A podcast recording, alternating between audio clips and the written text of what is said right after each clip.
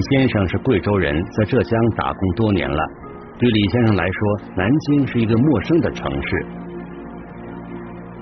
南京南站的高铁列车载着南来北往的旅客到站出发。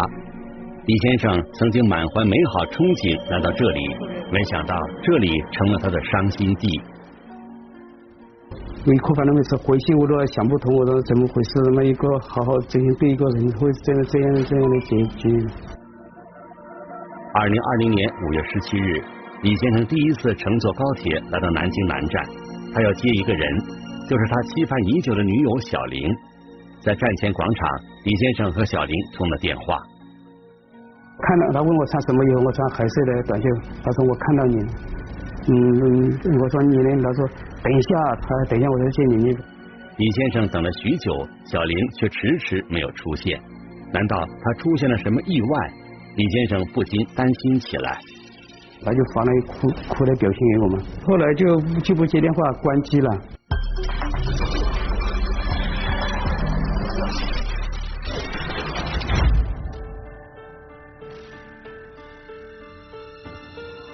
聚焦一线，直击现场。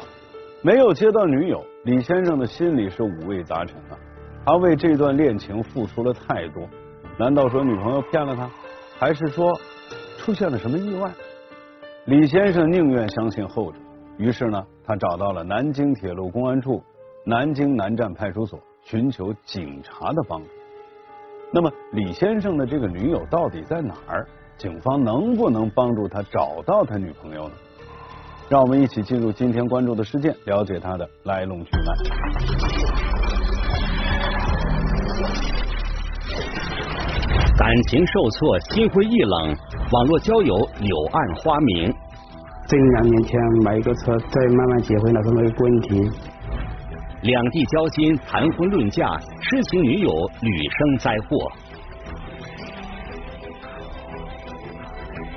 他想的第一件事是转钱。而且凑钱转。未曾谋面的女友，一线正在播出。当天，在南京南站派出所门前，李先生向值班民警求助。这是一段值班民警录制的视频。是你报警的吗？是啊。呃，什么什么事？你从哪过来的？我从温州过来，乐清过来的。你从温州过来啊？过来干什么？哎，他说来见面嘛。在哪见面？他说他在那个南南站这里来门口等我嘛。他今天出院哈，他他就没有来见我。他说叫我转三千块，他如果是真心的话，他就跟我一起走嘛。从来没见过面？没有。车子也有，车票也有，也给他看了，想寻求民警的帮助，想让我民警帮他把人给找到。听了李先生的诉说，民警感觉这件事情不简单。小玲是李先生在网络聊天时认识的女友，这次小玲专程从贵州老家赶来和他见面。李先生急忙来到南京南站，却找不到小林。也就是很多人到火车站来接自己所谓的女网友，都接不到。李先生这样的情况在火车站出现过多次。值班民警把李先生带进派出所，详细询问事情的来龙去脉。二零一九年九月，李先生和小林在聊天时成为网友。小林刚刚二十岁，从贵州老家出来打工。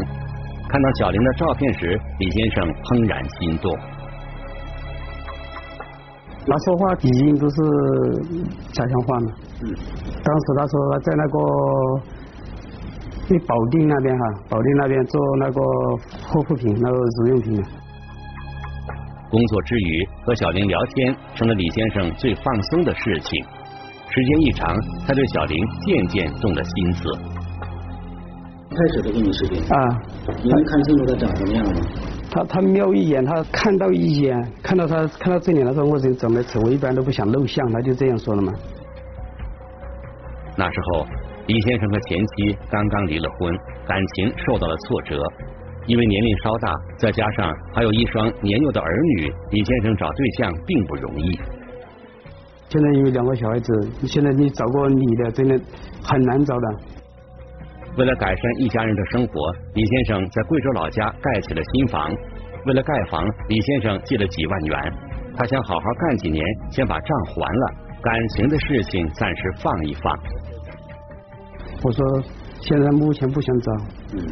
我老妈一直在催我说能找到一个真心的就好好过。对感情心灰意冷的李先生，在网上找到了知音。他和网友小林无话不谈，谈到自己感情的苦闷，小林总是耐心的倾听，并对李先生报以同情。啊，问他问他吃饭没有啊？睡觉没有？有时候他又打视频，有没有？有时候打语音，聊了两三天没那种，能不能发一点钱给我吃早餐？我说反正一个男人嘛，几十块钱对我无所谓。李先生和小林之间的距离慢慢拉近了。李先生大胆的捅破了这层窗户纸，向小林表达了爱慕之情。所以我说我有两个小孩子，我说能真心过过日子，我只要人对我好，我又不会在乎别人的过去呢。转眼到了二零一九年国庆节，在网上交往快一个月了，李先生便邀请小林到自己打工的地方来玩。因为国庆节放假长嘛，我们来见面玩嘛，我我就主动叫他约他来嘛。他说我没钱，我说行啊，你过来，反正我出车费。小林答应了李先生的邀请，李先生把钱发给小林，让他买车票，还特意多花了几百元，让小林路上买点吃的。把钱打过去的时候，真的收到了一张车票的照片，上面有车次，有姓名。有出发时间、到达时间。李先生特意向工厂请了假，准备到车站接小林，陪小林好好玩几天。他说早上上的车，到到什么站什么站，他都发发定位给我。到到那溧阳，他说我我坐车晕车了，打电话很哭的。说他在车上肚子疼，非常的疼。列车员过来跟他讲，要他下车，赶紧去医院救治。小林发信息说自己在溧阳下车了，女友到底出了什么事？李先生心里焦急万分。他又一打电话来，他说能不能借我点钱？我现在在住院呢，洗胃嘛。那单子他上面啊，在手机上面都有。旁边还真的有一个医生在帮他接电话，告诉他说这个针必须要打，不打他会有生命危险的。他好不容易谈的女朋友要来找他了，路上出了事情，他想的第一件事是转钱。而去凑钱转。李先生马上找工友借了三千元，转给了小林。他希望小林能够尽快好起来。女朋友又发来一张检查单，说是要打营养针，否则不能出院。这针营养针又是三千。接二连三的缴费单让李先生一时缓不过神来。他向工友借钱，向亲戚借钱，先后给小林打过去九千元。李先生倾其所有投入到这段感情里，然而接下来的事情让他觉得很失落。他又打电话来哭，了说我老妈看我生病了，不放心我，我姑姑来接我，跟他一起回去。你为什么不坐车到溧阳去？他不让我来接，他不让我来接后后后后面他就回老，他说他回老家了，他去了。小林回老家养病了。那段时间，小林在老家的生活并不如意。李先生经常发些零用钱给小林。我也一直心疼这个女人呢，毕竟她又不嫌弃我有小孩子。那时候是差不多要两个月要过年嘛，那时候我们要么过过年回回去一起回去，嗯就一直在聊嘛。回去回去见见老人。啊，见见老人。让李先生着急的是，小林家里祸不单行。临近春节，小林再次告诉他一个坏消息。给他打电话，他说我弟弟出车祸了，怎么办？能不能帮我老公？老公的称呼嘛？我还差欠别人呢，我盖房子，我盖了房子将近工人费都七万七千多，我就我说我们我也没钱了，过来烦了，能不能帮我？又打电话一直在哭。李先生已经把带小林回老家的消息告诉了家人，家人都很高兴，早早做了准备。工厂放假后，李先生马上把路费打给小林，催促他尽快出发。他给我他说我我买大巴车五百多，你他为他说你为什么转那么多钱？我说你在路上能安全吗？后来我转了三千给他，他不过小林最终还是爽约了，他跟着母亲去了云南。打电话我说你不是跟我说回来，我说你你是跟你老妈过一辈子，是跟我过一辈子。后来我就生气了，我说以后我们就分手了嘛。女友没有带回家，李先生在家人亲友面前颜面尽失，两个人冷淡下来，很少联系对方。转眼到了二零二零年五月，小玲再次联系李先生，这次小玲对李先生发了火。他后来他又拍那些视频，坐火车嘛，他说我自己出去，我不要人管，我也我也我差你的钱，我会到年底给你。我这就算我出去把血卖了，我也把还还上你的钱。那我说我们能不能两个人好好过日子，好好把这一账还了，明挣两年钱买一个车，这买一个车，再慢慢结婚了，什么一个问题。我我说你过来嘛，要不然我去你在哪里，我去接你。这一次，两个人重归于好。小林提出去找李先生商量结婚事宜，像上次一样，李先生给小玲发去了路费。李先生万万没有想到，小玲这次乘车到了南京南站，又得了疾病，被送进医院。小林给他发来了医院视频和化验单。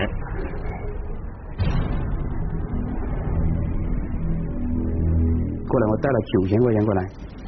最起码花了那么多钱，我来医院也要要要接他人证。他说，要么你不相信，你就来医，我在医院等你。后后面我我就转给他的了，他他笑了说。李先生通过手机给小林付清了住院费后，急忙乘坐高铁来南京寻找小林。在南京南站，小林通过电话再次提出要钱。他说我一个女人。跟你在一起，跟你一起吃苦，能不能再转三千块钱给我？啊，反反正他就是看你看你这个男人真不真心嘛。后来我就是哭了，我说我没钱了。为了小玲的事，李先生四处借钱，不堪重负。他实在想不明白，小玲为何如此无情。现在李先生说了他和小玲之间的来龙去脉，南京南站派出所民警心里明白了大半。李先生应该是受骗了，就把他那个票号放到我们票库里面一起查，压根就没有这张票。这张车票是假的，是批出来的，上面的姓名都是假的。这个李先生向这个所谓的女朋友一共转账了六十几次，总金额达到了两万七千多元。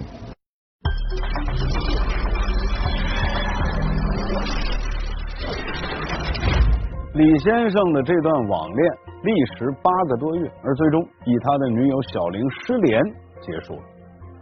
对于这段网恋，李先生非常的认真啊，他真切的关心这位女友，一笔一笔的给对方打钱，但是结果呢，竟然连个面都没见上。直到知道对方把自己的联系方式拉入了黑名单，这李先生才突然间回过味儿来，自己是不是上当受骗了？其实，南京铁路警方从一开始听到李先生的讲述，就已经知道这并不是什么情侣之间的情感风波。他们认为这个小玲不简单，她的背后很可能隐藏着一个电信诈骗团伙。揭开小玲的真面目，刻不容缓。我们来听听本案涉及相关各方的声音，解开疑问，还原真相。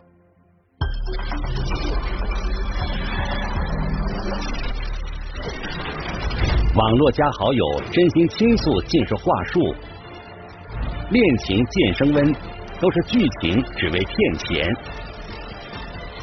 未曾谋面的女友，一线正在播出。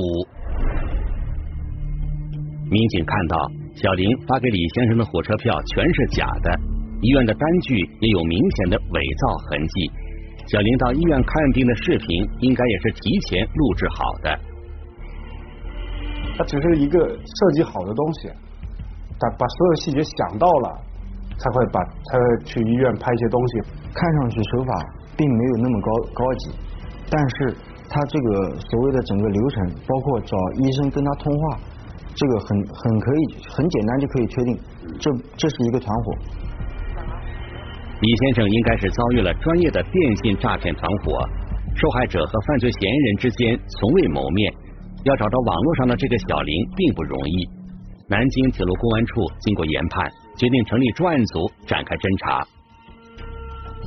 案件侦破难度大，因为这类犯罪大多数都是团伙犯罪。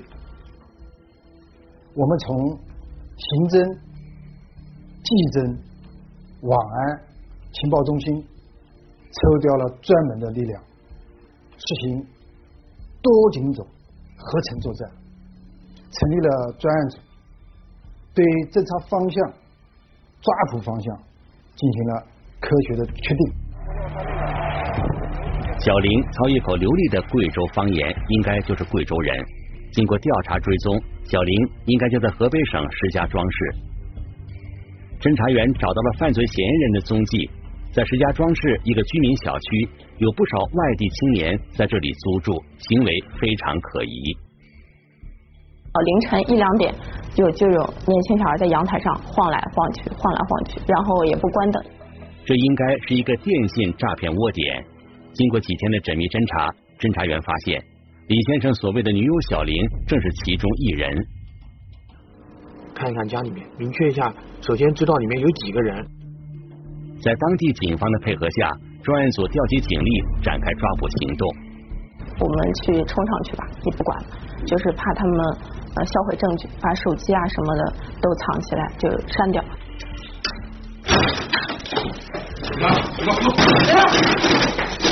别动！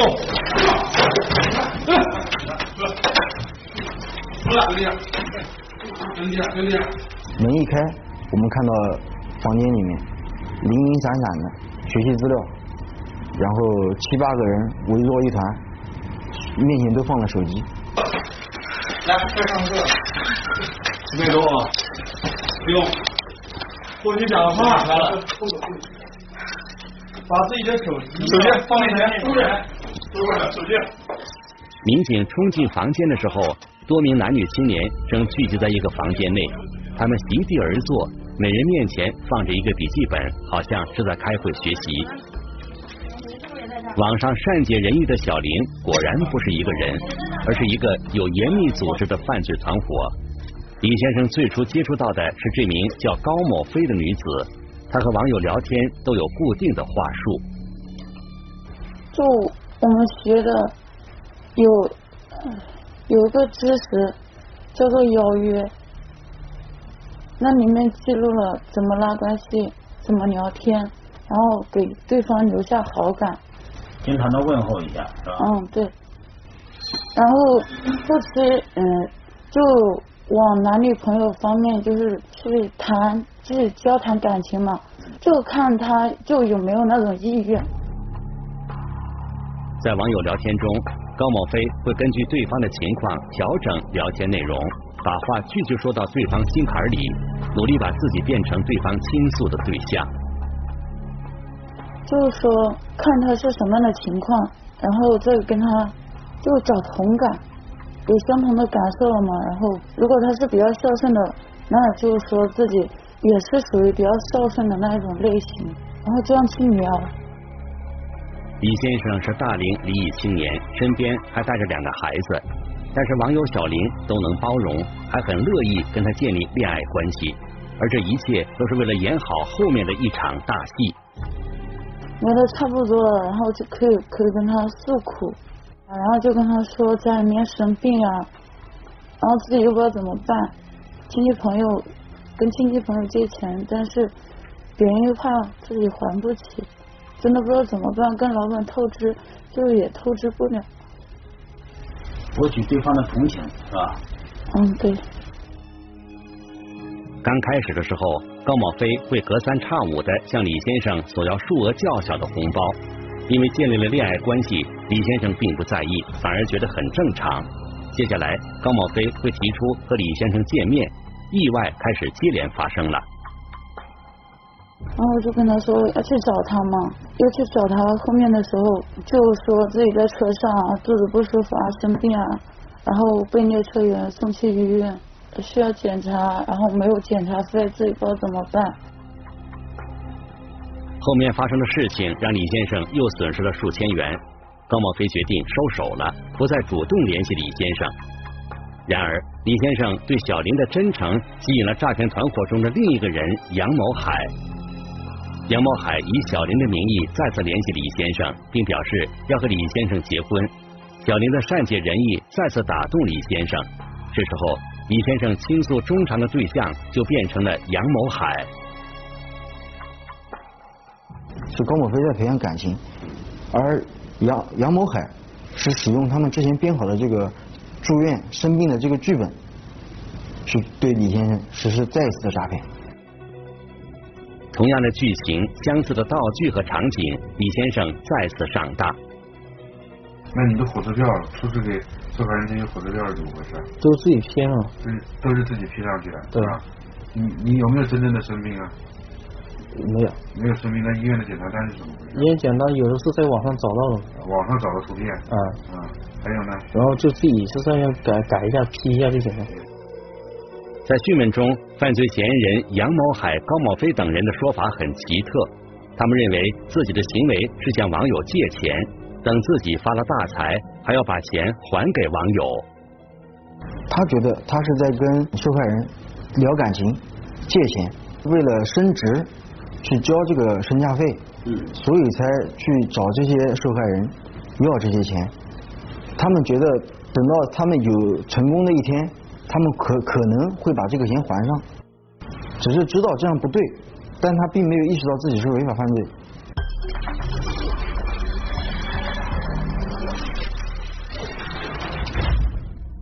犯罪嫌疑人从网上交友，按照话术聊天，根据剧本和对方周旋来骗取钱财，而他们自己竟然还认为这种行为是借钱，这是什么逻辑？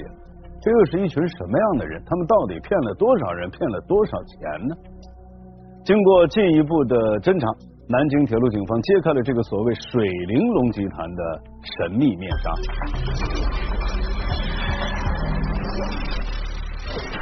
凭身价晋级，渴望攀上金字塔；靠诈骗筹钱，员工陷入无底洞。未曾谋面的女友。一线正在播出。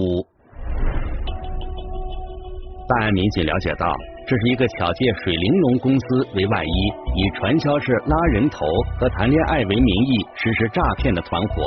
团伙成员主要活动地点就在河北省石家庄市、保定市等地。我们首先查询了一下这个工商注册，在我们中国大陆境内并没有注册一个像这样的一个叫水玲珑集团的这个公司。犯罪嫌疑人杨某海、高某飞等人都是经老乡朋友介绍加入的水玲珑集团。按照介绍人的说法，在这个公司可以迅速实现个人财富理想。就可能就说他在那个工作去找到王嘛，他刚才没说明，他就说我这样做的，做的就是可以说改变自己家庭的那种工作嘛。因为起初我去那个地方的时候，我这里连手机都没有，然后身边的人对我特别好。对我那么，然后就选择待在那里。那我问你，我我我就问他，你知道这个水玲珑是做什么的？他们告诉我，可能是一个法国的化妆品品牌。根据调查，一个有组织、有分工、目标明确、作案特点鲜明的诈骗团伙逐渐浮出水面。最高一个层级叫经理，经理经理手下管主任，主任手下管主管。主管手下管业务员，我们这个抓回来的杨某海，他就是一个主管，他所诈骗得来的钱都会交给这个叫罗某坡的主任。我们慢慢的摸清楚了，这个水玲珑集团在石家庄一共有五大主任。南京铁路警方迅速组织警力，对已掌握的犯罪团伙成员展开抓捕。他们。五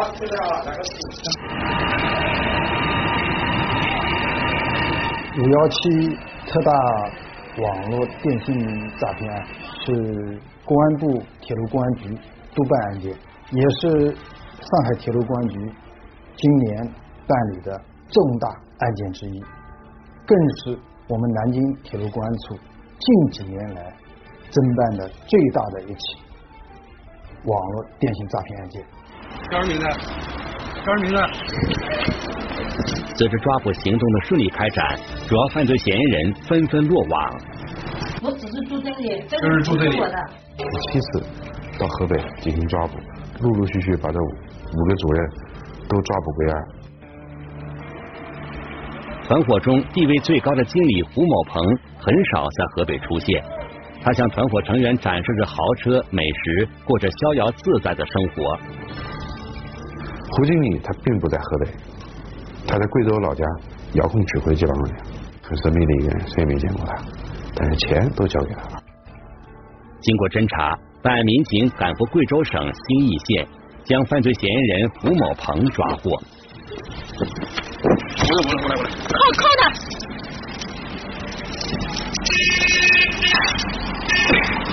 上来，上来！叫什么名字啊？啊？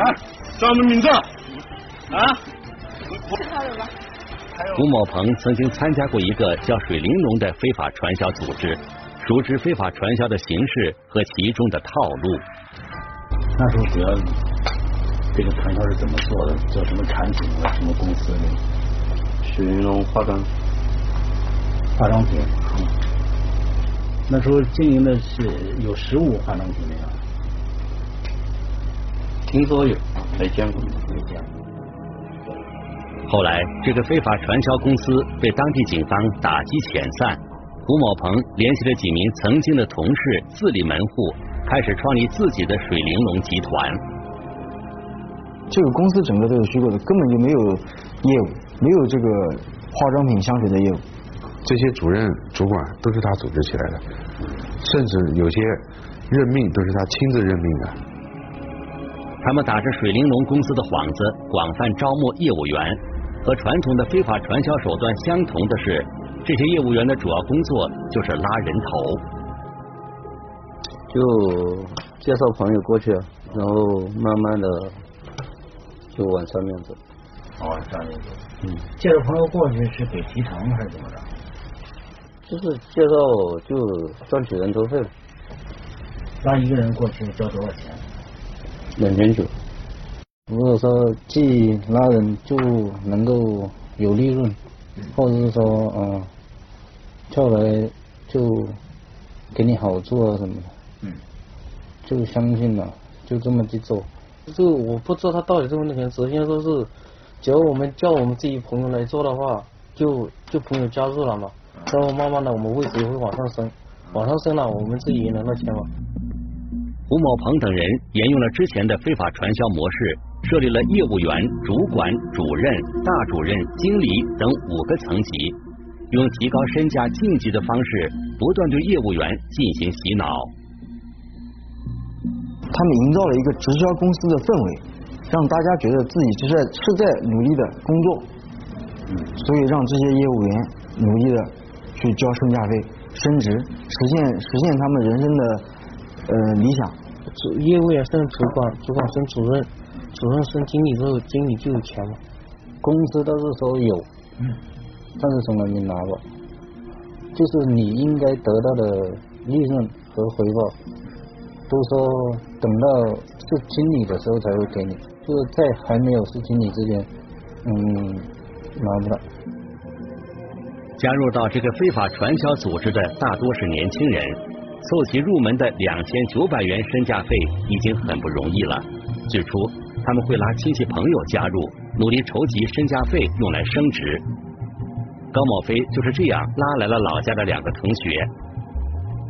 因为信任，因为我们是朋友，怎么说呢？用那里面的话就是说是善意的谎言吧。我做过去的人，要么就是被抓了，要么就是走掉了，然后就觉得我闺蜜她们都特别的恨我。业务员们很努力，但是拉人头的效果不佳。经理胡某鹏等人进行了研究，他们发现一个创收的旁门左道。之前我在河北那边的时候，传销里面就用过类似的方法，就从交友上面啊，然后两个人感情到达一定的地步，就简单的提取一些生活费啊，或者以生病为借口啊，周转一笔资金了。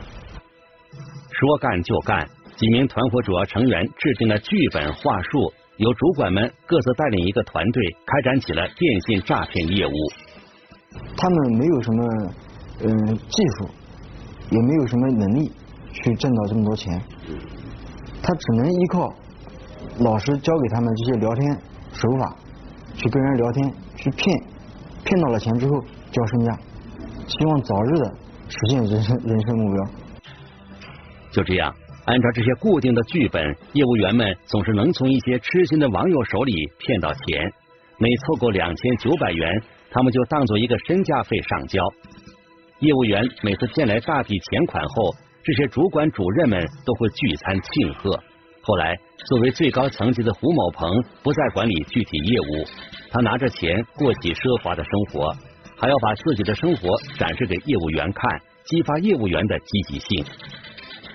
给他们下面业务员上课的时候，也给他们画了一个饼，就是成绩越高，努力越少，得到的越多。按照他们内行话讲，他这个胡某鹏属于一个成功人士，就是说，你看我的经理已经拿到这么多钱，开始享受生活了，你们也要加强努力，挣到更多的钱，升往上升，升到经理了，你也可以这样做。胡某鹏等人吸纳了六十多人的业务员的队伍。在网络上布下了一个个粉色陷阱。南京铁路警方查明这一团伙成员实施电信诈骗案件四十余起，涉案金额达一百余万元。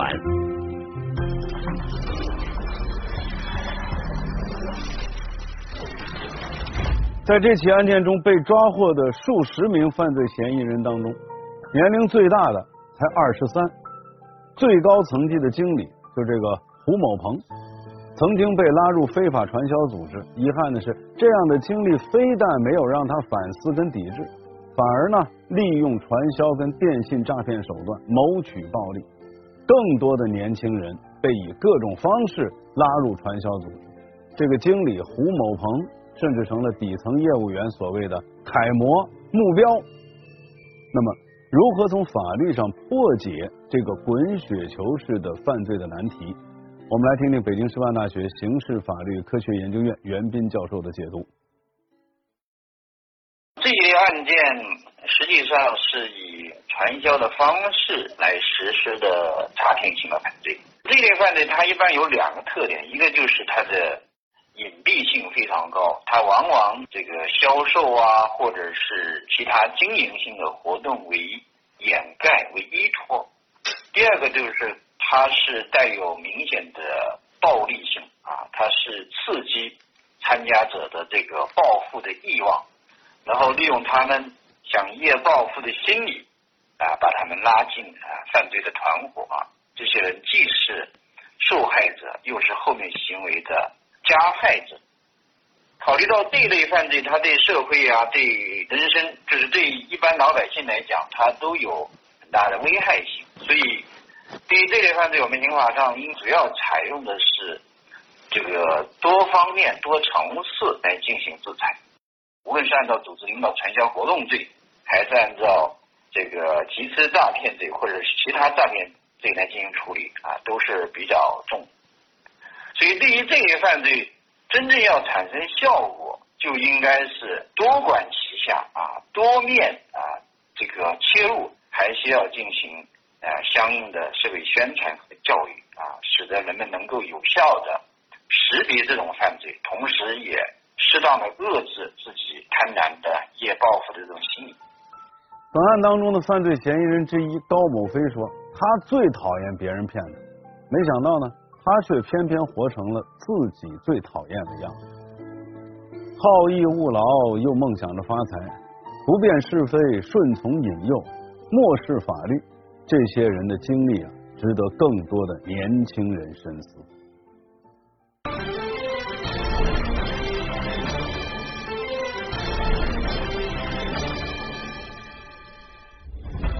如果您想了解更多的法治资讯，可以在微博当中搜索“一线”，关注我们的官方账号。这里是一线，我是王小磊，下期见。